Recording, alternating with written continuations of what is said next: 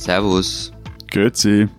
Hallo, willkommen zur neunten Ausgabe unseres Transalpinen Podcasts mit Lenz Jakobsen, stellvertretender Politikchef bei Zeit Online in Berlin. Matthias Daum aus Zürich, Ressortleiter bei der Schweizer Ausgabe der Zeit. Und Florian Gasser, Redakteur bei den Österreichseiten der Zeit in Wien. Unsere zwei Themen in dieser Ausgabe, in dieser mittlerweile neunten Ausgabe, sind zum einen die Neutralität und wie Österreich und die Schweiz und Deutschland es mit Russland halten. Und das zweite Thema ist, kann es sein, dass es zu viele Events auf den Plätzen in unseren großen oder auch nicht so großen Städten gibt? Und wäre es vielleicht ganz gut, wenn wir diese Plätze von diesen Events wieder befreien? Wir fangen an mit dem Thema Neutralität. Europa teilt sich aktuell in zwei Hälften. Die eine weist russische Diplomaten aus, die andere nicht. Ich habe auch mal an die Liste geguckt, es ist ziemlich genau 14-14 bei den europäischen Staaten. Deutschland gehört zur ersten Hälfte, die russische Diplomaten ausweist, in Solidarität mit Großbritannien, wo ja ein ehemaliger russischer Spion vergiftet wurde. Und Österreich und die Schweiz gehören zur zweiten Hälfte. Die machen also nicht mit, die weisen keine Diplomaten aus. Was ist da los? Warum geht da ein Riss durch unsere Länder? Also in Wien wird äh, einerseits damit argumentiert, dass man Gesprächskanäle nach Moskau offen halten möchte. Also man dient sich ein wenig als Mediator an. Ähm, man sieht sich selbst auch so als Brückenbauer zwischen Ost und West. Und das zweite Argument ist eben die Neutralität Österreichs. Ähm, beide Argumente sind meiner Meinung nach eher so, so politromantische Argumente, die aus, der, aus dem Kalten Krieg noch kommen. Und die Neutralität ist halt, finde ich, ein völlig hanebüchenes Argument. Die wird immer dann hervorgekramt, wenn einem nichts mehr anderes einfällt. Matthias sieht das ein wenig anders. Er hat mich vergangene Woche schon dafür gerügt, weil ich einen Text geschrieben habe, ähm, dass eben genau dieses Argument der Neutralität, finde ich, in dem Fall einfach nicht zieht. Ich habe es, glaube ich, einfach äh, nicht verstanden, beziehungsweise ich fand deine Aussage, dass äh, die Neutralität obsolet sei, das fand ich einfach zu apodiktisch. Äh, nee, nein, ich habe nicht geschrieben die Neutralität an sich, ich habe geschrieben die österreichische Neutralität. Über die Schweizer Neutralität würde ich mir so ein Urteil gar nicht zutrauen. Aber die österreichische Neutralität ist halt mit dem EU-Beitritt ähm, in ganz großem Maße ad absurdum geführt. Sie dient eigentlich nur noch äh, als identitätsstiftendes Merkmal. Es ist, es ist nicht mehr wirklich viel übrig, außer vielleicht das Verbot, ausländische Truppen in Österreich zu stationieren. Alles andere ist ausgehöhlt. Aber war denn da mal mehr? Natürlich, also in der Zeit des Kalten Krieges war da schon mehr. Also da hatte Österreich, wenn man so will, diese, diese Brückenbauerfunktion, gerade in Wien, etwa im KSZE-Prozess. und in, Entschuldigung, in was für eine Funktion? Ähm, diese Brückenbauerfunktion. Ach, Brückenbauerfunktion. Mhm. Genau, zwischen Ost und West. Also da, da gab es schon mehr, aber der Kalte aber, Krieg ist vorbei, Österreich ist aber mal abgesehen davon, ob jetzt die österreichische Neutralität, äh, wie die sich dann auch immer zeigt, ob die jetzt obsolet sei oder nicht. Was ich nicht verstehe an deinem Argument, dass du einfach so diese Brückenkopffunktion äh, als schon fast lächerlich darstellst, alleine weil die jetzt diese türkis-schwarze Regierung nicht passt. Nein, nein, nein, nein. Also ähm, das hab, ich habe ähnliche Dinge auch geschrieben als die Große Koalition noch regiert hatte mit einem SPÖ-Bundeskanzler. Ich glaube im Übrigen, dass ein SPÖ-Bundeskanzler nicht anders reagiert hätte. Also ein, vor allem ein Werner Feimann hätte vermutlich auch keine russischen Diplomaten aus, aus Österreich ausgewiesen. Ähm, Aber Florian, kannst du noch mal zwei Sätze dazu sagen, warum Österreich überhaupt neutral ist? Also ehrlich gesagt, mir ist es, ich bin da relativ unbewandert drin, mir ist das quasi neu. Ähm, es ist ja durchaus so, dass ich Österreich jetzt eigentlich zu dem zum klassischen Block der der Westbindung im Kalten Krieg eigentlich gezählt hätte, ja, sowohl was irgendwie die Wertegestaltung angeht, als auch was die was die ökonomischen und militärischen Allianzen eigentlich angeht. Warum äh, hängt Österreich da irgendwie nicht drin? Was was was habe ich da falsch in meinem Geschichtsbild und in meinem Österreich-Bild? Also die österreichische Neutralität ähm, geht zurück auf den Zweiten Weltkrieg und Österreich ist auch bei militärischen Allianzen nicht dabei, die außerhalb der EU stattfinden. Also wir sind kein NATO-Mitglied. Die österreichische Neutralität war die Bedingung vor allem der Sowjetunion nach dem Zweiten Weltkrieg, damit Österreich die Unabhängigkeit bekommt. Und die Neutralität wurde dann, äh, die, der Staatsvertrag und Neutralität wurden 1955 verabschiedet. Und es ging da auch immer um die Neutralität nach Schweizer, Schweizer Muster. Das hat vor allem den Amerikanern sehr gut gefallen. Denn nach Schweizer Muster bedeutete halt auch eine Neutralität, die eine Orientierung der Innen- und Gesellschaftspolitik nach den Vorstellungen westlicher, liberaler Demokratien nicht behindert. Und seit 55 ist Österreich, hat, also am 26. Oktober 55, das ist auch unser äh, Nationalfeiertag, ähm, hat das österreichische Parlament die sogenannte immerwährende Neutralität beschlossen. Und die mhm, gilt das theoretisch bis heute könnte man aber meiner Meinung nach und der von vielen anderen eigentlich abschaffen. Und das ist aber wahrscheinlich eine Neutralität, über die ihr äh, in der Schweiz nur lachen könnt, Matthias, oder? Ihr habt ja schon ein bisschen längere Tradition. Ne, gut, da äh, können wir vielleicht später noch kurz über die Tradition oder ob das dann wirklich eine Tradition der, der Schweizer Neutralität ist. Da ist ja auch sehr viel Geschichtsklitterei Klitterei mit dabei. Na, nur willkommen kurz, im Club. Ja, nein, nur, nur noch kurz, wie, wieso sich die Schweiz und wie sich die Schweiz jetzt verhält da im Fall Skripal, also eben wie du gesagt hast, Lenz, ähm, es wurden keine russischen Diplomaten ausgewiesen. Das eine, also der eine Grund ist relativ einfach. Die Schweiz ist nicht EU-Mitglied. Und von dem her ist natürlich da auch der Druck auf den Bundesrat etwas geringer, wobei man munkelt, dass vor allem auf britischen Kreisen und auch amerikanischen Kreisen doch das eine oder andere versucht wurde. Und es gibt ja durchaus auch andere EU-Länder, die auch mitgemacht haben, ne, bei diesen Ausweisungen.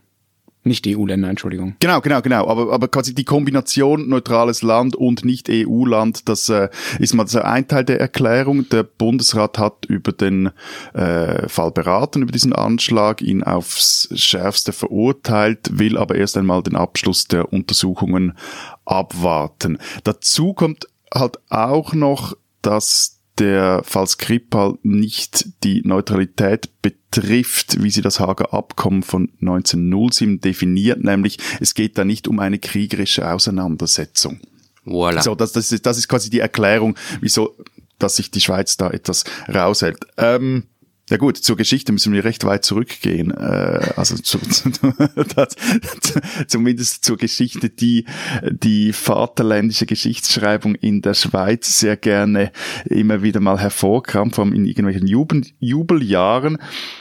Die Legende geht, dass die Schweizer Neutralität 1515 nach der Schlacht von Marignano ihren Ursprung hat als die Eidgenossen aufs Dach kriegten und ähm, sich dann anscheinend gesagt haben, so, wir ziehen jetzt da zurück und wir sind jetzt neutral. Dumm nur an dieser Geschichte ist, dass dann eigentlich die internationale politische wie auch wirtschaftliche Verflechtung der Schweiz erst so richtig begann. Schon vorher war eine der wichtigsten Exportschlager der Schweiz waren Söldner, sogenannte Reisläufer.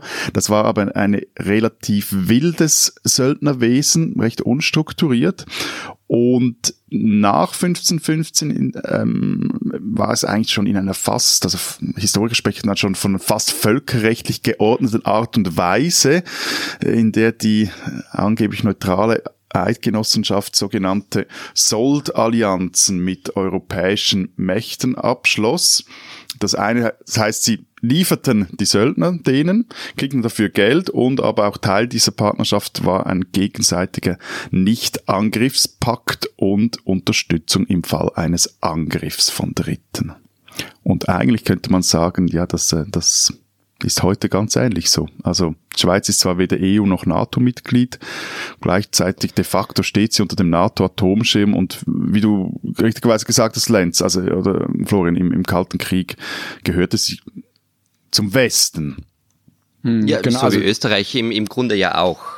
Das finde ich auch das Schräge an der jetzigen Debatte, also dass ähm, im Verhältnis zu Russland da eine Neutralität betont wird, die es ja historisch und wertemäßig in den Ländern ja nun nicht wirklich gibt. Ja, also man kann ja mit guten Gründen sagen, wie du ja auch gerade beschrieben hast, äh, Matthias, dass die Schweiz und Österreich natürlich auch äh, sehr wohl äh, eine Art von Westbindung haben und auch für Dinge stehen, ähm, die ja gegenüber diesen Ausfällen von russischer Seite da gerade verteidigt werden sollen. Ja, also insofern kommt mir dieses Neutralitätsargument ja. vielleicht so ein bisschen bisschen vorgeschoben vor. Also ich finde, ist, man muss schon dazu sagen, ist die Ausweisung von russischen Diplomaten ein adäquates Instrument oder ein gutes Mittel? Darüber kann man herzhaft streiten.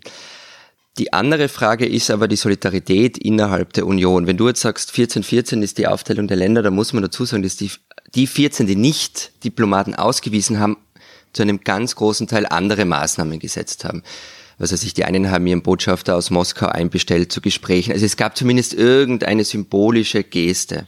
Von Österreich kam gar nichts. Und die Frage ist dann schon, was macht man? Nimmt man die Solidarität innerhalb der EU als höheres Gut oder die Verbindungen zu Russland, die welche Gründe auch immer haben mögen. In Österreich sind es vor allem wirtschaftliche Gründe. Und Österreich hat sich dafür entschieden und in Kauf genommen, durch die EU einen Riss zumindest mit zu verantworten in dieser Frage. Ja gut, aber ich würde noch dazu also hinzufügen, dass Neutralität halt nicht so eine 1-0-Idee ist. Also so eine, eine absolut, entweder du bist voll neutral oder du bist voll Teil einer Sache. Also da, da, das hat ja sehr ja, aber du wärst ein guter Österreich, du wärst ein guter österreichischer Diplomat. Was du jetzt sagst, ist genau diese Neutralität à la carte die nee, aber, zumindest find, Österreich einfach sehr gern hernimmt. Also ja, aber man ist, ist irgendwo dabei, wo man ja gut, aber Diplomatie war noch nie die, die, die Kunst des Schwarz-Weiß-Denkens, sondern der wahnsinnig vielen verschiedenen Graustufen. Stimmt Nein, schon, aber, aber zum Beispiel mein, Österreich ist bei PESCO mit dabei, also bei dieser permanenten strukturierten Zusammenarbeit in, in Militärfragen. Österreich ist eben auch bei der EU dabei, die eine gemeinsame Verteidigungspolitik zumindest irgendwann auch wirklich haben wird. Äh, Österreich war beim Chart-Einsatz dabei vor einigen Jahren ich will nur sagen, die Idee, was du jetzt vorhin so etwas weg abgetan hast, weiterhin Brückenkopf zu sein, weiterhin auch Gesprächskanäle offen zu halten, diese Maxime in der Außenpolitik finde ich jetzt nicht a priori die dümmste. Also der Schweiz gelang es auch mitunter deshalb im Rahmen der OSZE ähm, im Ukraine-Konflikt zu vermitteln. Und, und, klar kannst du dann vieles von diesen Dingen, viele von diesen Dingen gehen dann wieder schief, wirken teilweise vielleicht auch etwas lächerlich oder etwas bemüht, aber grundsätzlich ist es ja nicht schlecht, wenn es auch innerhalb der EU verschiedene Grade von ähm, Ablehnung de, des russischen Großmachtsgebarens gibt und da auch verschiedene äh, Kanäle noch offen sind. Also und nur das noch kurz als, als, als Anmerkung. Also ich meine, die Schweiz hat sich ja den Sanktionen nicht angeschlossen der EU, aber hat zum Beispiel dafür gesorgt, dass die Sanktionen über die Schweiz nicht umgangen werden können. Was, was, du sagst, was du sagst, ist aber zumindest eine eigene Idee der Schweizer Außenpolitik. Also wo kann man Akzente setzen als kleines neutrales Land mitten in Europa, das in dem Fall nicht der EU angehört. Also ich habe zum Beispiel vergangene Woche mit einem Diplomaten telefoniert und habe den erreicht bei einer Kon Konferenz in Armenien, da ging es um Bergkarabach. Initiiert wurde das von der Schweiz und von Finnland, genauso wie in der Ukraine, was du gerade erwähnt hast, das war auch von Schweiz und Finnland initiiert zu einem großen Teil. Das Problem ist, dass es solche Ideen von Österreich nicht gibt. Es bleibt meistens bei diesen Worten, wir wollen Brückenbauer sein, wir wollen Mediator sein zwischen Ost und West, was auch immer. Am Ende, wenn man, wenn man ehrlich wäre, geht es um wirtschaftliche Interessen. Österreichische Exportwirtschaft hat unter den Sanktionen massiv gelitten. Es gibt Berechnungen, äh, dass seit 2014 Österreichs Außenwirtschaft eine Milliarde Euro Einbußen hatte. Wegen Gut, den Sanktionen. Muss, äh, jetzt muss ich dein Bild der Schweizer Diplomatie wieder leider etwas äh, zerkratzen, weil also so selbstlos ist ja das Ganze auch nicht. Aber zwar, Russland ist zwar nicht ein derart wichtiger Exportmarkt, für die Schweizer Wirtschaft, wie äh, das für Österreich ist. Aber vergangenen Sommer zum Beispiel weiberte auch der Schweizer Wirtschaftsminister in Moskau und machte dort äh, auf gute Stimmung, weil er offen damit spekulierte, wenn sich dann das Verhältnis zwischen Russland und dem Westen wieder etwas äh, lockert und entspannt, dass man dann in, in, quasi in der Pole Position ist als Schweiz. Äh, man ist bei Russland immer noch so ein wenig in der Schuld, weil sie zwar 2013 war das, glaube ich, ähm, weil Russland es war das 2013 die Schweiz erstmal an einem Ministertreffen der G20 an den Tisch holte. Das war da recht wichtig ähm, im Zuge der ganzen Finanzplatzkrise. Es ist ja für ein kleiner Staat jetzt wie die Schweiz, aber sehr wahrscheinlich auch teilweise für Österreich halt immer die Frage, ja, mit wem kann man sich eher verscher verscherzen? Jetzt in dieser Frage eher mit Russland oder mit der EU. Und der Punkt ist, also wenn es dann hart auf hart geht, dann gilt auch für die Schweiz, äh, die Antwort äh, ist klar, also Brüssel first, Moskau second. Das Aber äh, jetzt argumentiert ihr beide, sagen wir mal pragmatisch oder ökonomisch oder meinetwegen auch sicherheitspolitisch, spielt denn diese vielleicht moralisch zu nennende oder völkerrechtliche Dimension dieser Debatte überhaupt keine Rolle. Also in Deutschland funktioniert diese Debatte so, dass man sagt, Russland hat einen Teil des Territoriums eines anderen Landes annektiert. Ja, das gab es seit Jahrzehnten nicht. Das ist sowas von völkerrechtswidrig. Das können wir denen nicht durchgehen lassen. Das ist die Argumentation, mit denen hier Politiker, aber auch Bürger, aber auch Teile der Wirtschaft argumentieren und mit denen die Rückendeckung für diese Sanktionen versucht wird zusammenzuhalten gegen die Widerstände Ebene, die es natürlich auch hierzulande gibt. Das kam bei euch jetzt gar nicht vor, diese Sichtweise. Äh, sie wird auch sehr wenig transportiert. Also es, es geht in dieser Debatte wirklich um, um wirtschaftliche Interessen. Also zum Beispiel die OMV oder der österreichische Mineralölkonzern, der zu einem knappen Drittel auch noch dem Staat gehört, der ist ganz dick mit Gazprom im Geschäft. Also es geht um diese wirtschaftlichen Interessen und auch Vertreter von, von Wirtschaftskammer oder industriellen Vereinigung sprechen ganz offen von einer Freihandelszone, von einem Abkommen wie TTIP mit Russland, Freihandel von Lissabon bis Vladivostok. Das ist das Ziel und die österreichische Bundesregierung ist nicht erst seit gestern, sondern seit vielen Jahren gegen diese Sanktionen, genau aus diesen Gründen. Also das Argument wird in der Schweiz schon diskutiert oder es ist auch ein wichtiges Argument, auch wenn es vor allem darum geht, äh, eben weil man sich als Kleiner halt immer auch so ein klein wenig von Großen umgeben fühlt und das ist nicht immer ein sehr angenehmes Gefühl und dass man eigentlich oder wäre man eigentlich sehr froh darum, dass es sowas wie ein Völkerrecht gibt. Gleichzeitig, ich glaube, die Debatte hier wird anders gefühlt, weil, geführt, weil die Größenverhältnisse einfach andere sind. Also wenn jetzt die Schweiz poltert wegen der Krim-Annexion, dann ist das etwas völlig anderes. Oder wenn sie versucht, Druck auszuüben, ich weiß gar nicht, ob man das, ob das überhaupt so möglich ist, vielleicht noch über einen Finanzplatz, äh, bei einer solchen völkerrechtswidrigen Annexion eines Landstrichs ist das was völlig anderes, als wenn das Deutschland macht. Also das Gewicht der Schweiz in solchen Fragen ist halt ein völlig anderes. Ähm, das heißt, Und noch einmal, die Schweiz ist nicht also, Mitglied der EU. Ich finde, das ist schon der große Unterschied, auch in unserer Diskussion jetzt. Österreich ist Mitglied der EU und sollte innerhalb der EU solidarisch sein. Und das war es zumindest in diesem Fall einfach nicht. Jetzt kann man sagen, die Schweiz, ja okay, wir kochen unsere eigene Suppe am Ende des Tages. Ähm, das kann Österreich einfach nicht mehr. Wir können nicht die Vorteile aus der Union rausziehen, aus unserer Mitgliedschaft in der Union und dann aber, wenn es hart auf hart kommt, sagen, naja, da machen wir dann doch nicht mit.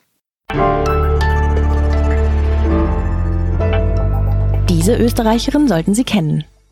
Lange Zeit hatte ich ein wenig die Befürchtung, dass das österreichische Kabarett, das ich wirklich innig liebe, irgendwie seinem Herbst entgegengeht. Ähm, die großen Namen wurden immer älter, junge, junge kamen nur spärlich nach. In den vergangenen Jahren hat sich das aber geändert, glücklicherweise. Es gibt tolle neue Leute, die richtig gute Programme machen und dieses deftige und auch etwas schwarze, das mir im österreichischen Humor so gut gefällt, dem Matthias ja auch, die das neu interpretieren. Lisa Eckert ist eine davon, meiner Meinung nach eine der besten. Die 25-Jährige kommt ursprünglich vom Land aus der Steiermark, wo, wie sie einmal gesagt hat, Grammatik und Syntax immer die gefürchtetsten Ausländer waren. Sie hat dann vielleicht das Gegenprogramm dazu Germanistik in Wien, Paris und Berlin studiert und 2015 erschien ihr Debütprogramm, als ob sie Besseres zu tun hätten. Dafür gab es viele Preise. Im vergangenen Jahr kam ein Gedichtband heraus, Metrische Taktlosigkeiten heißt er. Und die Tageszeitung Der Standard schrieb mal über sie, es sei Humor in grimmigster wienerischer Tradition, angereichert um Erfahrungen, die ein Leben in der digitalen Postmoderne von Urahnen wie Georg Kreisler und Helmut Qualtinger heute auch unterscheiden. Jetzt gibt es ein neues Programm, die Vorteile des Lasters heißt es. Es beginnt schon mit dieser Sprache, diesem nasal-wienerischen der Jahrhundertwende, das zumindest mich völlig vereinnahmt. Wer Lust hat, sich ein neues Programm anzusehen, sie ist gerade auf Tour, auch in Deutschland. Und Lisa Eckert, wie gesagt, eine Österreicherin, die man kennen sollte und vor allem die man in den nächsten Jahren ganz sicher noch viel besser kennenlernen wird.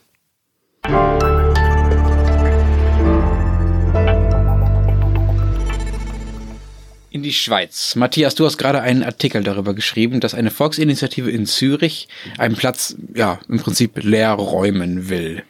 Worum geht's da? Nein, nein, hey, Moment. Ein Artikel.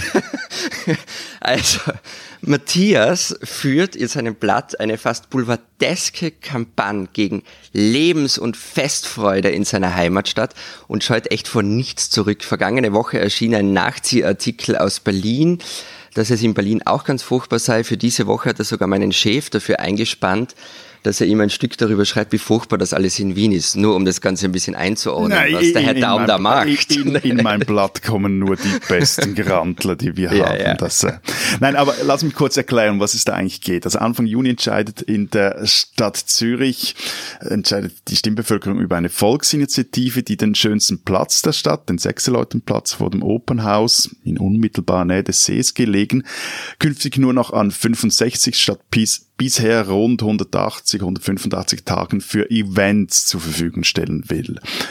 Ja, ich habe darüber geschrieben, ja, ich finde das auch eine gute Idee, denn ein Platz ist ein Platz und er soll an möglichst vielen Tagen im Jahr ein Platz sein. Vor allem, wenn er, was bei uns, also nördlich der Alpen, selten genug vorkommt, das betrifft auch Deutschland und Österreich, wenn er wirklich als ein Platz funktioniert.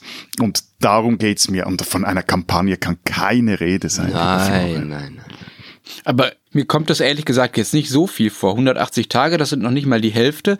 Und ähm, ist alles, was darauf stattfindet, wirklich so schrecklich, dass du es nicht da haben willst? Also da können ja auch schöne Dinge dabei sein, beziehungsweise andersrum gesagt, vielleicht liegt es halt einfach daran, dass du damit nichts anfangen kannst, Matthias, und andere Leute sehr wohl. Ja gut, ich könnte jetzt in eine Suada gegen Zirkusse ausbrechen oder das sechse Leuten selber beschimpfen, das im Übrigen in zwei Wochen stattfindet, dass das Zürcher Frühlingsfest, bei dem irgendwelche Strumpfhosen, in Strumpfhosen gekleideten alten Männer auf Pferden Ist das dieses sexistische Ding, wo keine Frauen zugelassen sind? Voilà, genau. Ja, okay. ähm, aber nein, aber darum geht's nicht. Also es geht bei dieser Initiative, und die ist ja nicht auf meinem Mist gewachsen, ich habe nur darüber geschrieben. Ähm, du machst sie nur groß, ja, ja. Don't kill the Wir messenger. referieren die Wirklichkeit. Nein, aber ich finde insofern etwas Interessantes, dass auch über jetzt irgendwie äh, dieses lokale Ereignis, das ja irgendwie für Außenstehende, für unsere Hörer vielleicht auch etwas den, den, den Charakter einer Lokalposse hat. Ähm, was darüber hinaus gibt, finde ich schon interessant, was macht man mit Plätzen in den Städten. Und lange war es ja so, dass im Freiraum, ich glaube noch so bis in die 80er, 90er Jahre draußen fand das Leben, ich glaube, das spreche ich jetzt auch für Österreich und für Deutschland, fand das Leben in den Städten eigentlich nicht statt. Es gab vielleicht da und dort mal ein Boulevardcafé, aber mehr war da nichts. Und in den vergangenen so 25, 30 Jahren hat sich da eine eigene, eigentliche Bespaßungsindustrie entwickelt, die mit sehr viel staatlicher Unterstützung, weil die die Plätze jeweils freigeben müssen, damit überhaupt bespielt werden können, die sich da überall breit gemacht hat. Also Budenzauber, Weihnachtsmärkte, irgendwelche äh, Chilbis, also Kirmessen, ähm, Matthias, ja, Matthias, und du willst wieder dahin zurück in die 80er Jahre, wo sich das Leben nicht draußen abgespielt hat. Ist, nein, sehe ich, ich das richtig? Nein, nein, überhaupt nicht. Nein, die, die Idee dieses, darum finde ich die Initiative auch so interessant. Es geht ja nicht darum, äh, ein Schild auf dem Platz aufzustellen, wie es sie früher bei uns viel Rasen betreten verboten. Mal ganz abgesehen davon, dass dieser Platz aus Stein ist und nicht aus äh, keine Wiese, sondern darum, dass die Flaneure, die Spaziergänger, die Kinderwagenschieberinnen, die äh, Pensionisten sich dort einfach Ach, verweilen können. Es ist doch so eine ohne, Fantasie des Schüstemilieus, das irgendwie aus, dem, aus, aus der Jahrhundertwende kommt, von irgendwelchen Parks, in denen man flaniert und dann Gespräche über Arthur Schnitzler auf der Parkbank führt oder auf dem Platz rumsitzt und philosophiert. Ähm, also das ist eine romantische, das ist irgendwie ein, ein, ein gestriges Bild, Matthias. Also Innenstädte haben doch schon immer über Konsum funktioniert, Matthias. Also die Lebendigkeit von Innenstädten bemisst sich doch daran, wie gut die Infrastruktur an Einzelhandelsgeschäften, an kleinen Lokalen ist, wie gerne man irgendwie da langläuft, äh, was man da alles kriegt, dass man irgendwie nicht auf den äh, auf die grüne Wiese fährt, irgendwie um einzukaufen, dass man dahin geht, um seinen Kaffee zu trinken. Ähm, das sind doch alles Dinge, die ja, klar, mit Konsum das, zusammenhängen. Ja, ja, ja. Aber, aber wie ist das sind wir uns völlig einer Meinung? Lang lebe buy local, kauft beim, äh, beim kleinen, im kleinen Krämerladen, im kleinen Tante Emma Laden. Völlig, bin ich völlig bei euch. Aber mit was wir es hier zu tun haben, ist diese unsägliche Eventisierung der Innenstädte gepaart mit dieser noch viel schrecklicheren Pop-up, Pop-up-Kultur, dass alles so für zwei, drei Wochen äh, aufgeschmissen wird und dann macht's wieder zu. Da ist nichts Nachhaltiges dabei etc. Und da geht's wirklich einfach darum, lasst ein Platz ein Platz sein. Das Aber ist nichts antikapitalistisches, wie ihr, mal da unterstellen wollt an sich. Also, Matthias, zu diesen Veranstaltungen gehen noch tausende Menschen. Also das heißt, es gibt ja offenbar ein Bedürfnis, einen Markt dafür. Und du, ausgerechnet, der normalerweise immer damit argumentiert, irgendwie der Markt soll es richten. Jetzt, wenn es dir mal nicht in den Kram passt, weil diese Dinge, die auf diesen Plätzen stattfinden, deinem feingeistigen Gemüt zuwiderlaufen, ähm, bis, rufst dann nach dem Start und sagst, verbietet bitte diese Veranstaltungen auf den Plätzen, damit ich da in Ruhe, weiß ich Nein, nicht, nein, nein, meinen nein, nein, Aperol nein, Spritz babbalabab. trinken kann. Babbalabab. Erstens, im Gegensatz zu dir trinke ich Bier und Ja, kein gut. Aperol Spritz. Gut, erstens. Zweitens. Steht in einem Platz- Text übrigens drinnen, Apero. Ja, Apero schon, aber nicht Aperol Spritz. Aber wurscht. Okay. Äh, Ich trinke ein Bier zum Apero. Ähm, bis vor ein paar Jahren war, die, war dieser Platz eine matschige Wiese und ein großer Parkplatz. Äh, regelmäßig war da vielleicht noch der Zirkus Knie zu Besuch und eben das Sechseleuten, dieses Frühlingsfest. Und eigentlich, es geht ja darum, erst seit 2014 kann man dort wirklich richtig verweilen. Dann wurde der Platz nämlich umgebaut. Es geht da also nicht um eine neue Verbotskultur, sondern das ist wie für alle öffentlichen Plätze in Zürich, wie das auch in Wien oder Berlin sein wird, ist in irgendeiner Verordnung geregelt, wie man die benutzen darf. Und jetzt geht es bei dieser Initiative allein darum, diese ich glaube, die allgemeine Polizeiordnung der Stadt Zürich, dass man die in diesem einen Punkt anpasst. Matthias hat mir gestern äh, spät, wirklich spät am Abend noch eine Nachricht geschickt, lieber Florian, morgen wird's knallen bei dieser Platzdiskussion. Und ich habe dann irgendwie noch länger drüber nachgedacht und ich glaube, er hat recht, aber nur wenn es um kleinere Städte wie Zürich geht. Also der Ich glaub Unterschied, das auch. Ich Ja, glaub der, das der auch, ja. Unterschied Also- ist zum Beispiel, wenn in Wien am Rathausplatz, der wirklich massiv bespielt wird, von, von Wintermärkten bis zu was weiß ich, was allem, was dort geschieht, das ist mir einfach egal, weil es gibt zig andere Plätze oder Parks oder Orte, wo ich hingehen kann, wo das nicht stattfindet. Das mag in einer kleinen Stadt anders sein. Oder das ist in einer kleinen Stadt anders. Das ist in Berlin genauso. Ne? Also Berlin ist ja nochmal doppelt so groß wie Wien, ungefähr, ziemlich genau.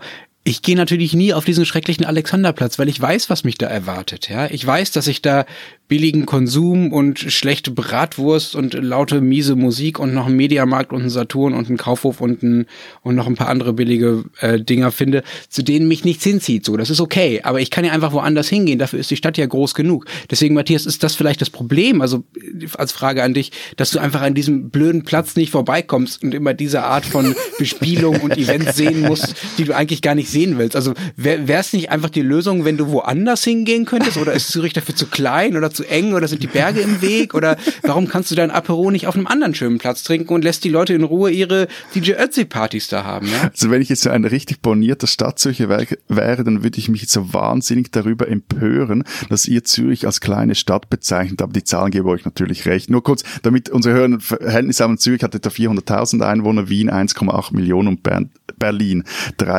3,6 Millionen. Ja, klar, nee, ihr habt völlig recht. Es ist eine Frage der Größe und vor allem auch der Eventdichte. Also Zürich hat eine Eventdichte einer europäischen wirklich Großstadt. Also eben nicht nur Zirkus, nicht nur Sechseleute. Und es gibt äh, Marathon, Ironman, Street Parade etc. All paar Jahre noch ein Zürichfest, das die ganze Innenstadt lahmlegt. Klar, das ist eines, ich glaube auch, da bin ich jetzt auch noch ernsthafter wie vorher, ähm, das ist sicher eines der Probleme von Zürich, dass eigentlich die, die Größe der Stadt, die, die politische Größe nicht mehr mit der gelebten Größe der Stadt ähm, übereinstimmt. Also Zürich ist de facto schon, schon viel größer. Ich habe vor etwas länger Zeit mal einen Artikel geschrieben, dass ich eigentlich dafür bin, dass man Zürich aufteilen würde, neu aufteilen würde, auch größer denken sollte.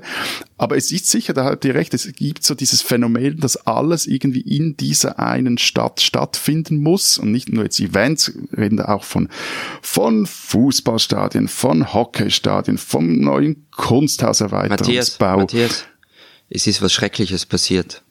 Bitte, Wir sind uns einig geworden. Das darf uns nicht öfter passieren. wir sollten schweigen. Ja.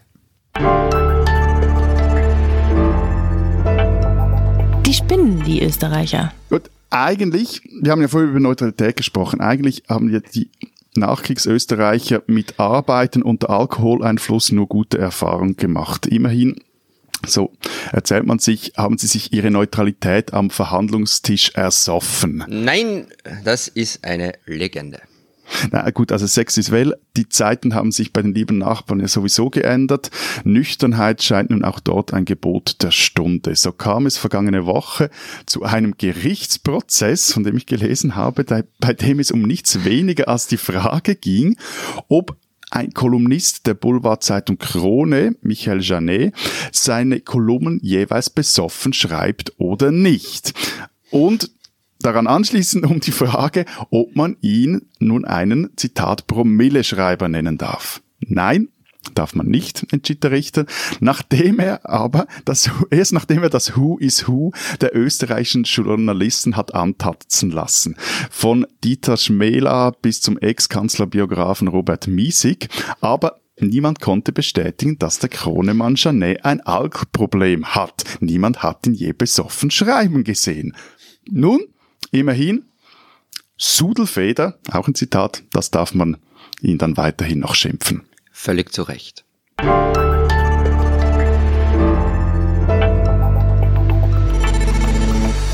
Das war's diese Woche bei unserem Transalpinen Podcast. Zum Abschluss noch der Hinweis auf unsere Mailadresse, unter der Sie uns äh, beschimpfen, loben und mit sonstigen Anregungen vollschreiben können. Sie erreichen uns unter alpen.zeit.de. Bis nächste Woche sagen wir Baba. Tschüss. Und tschüss.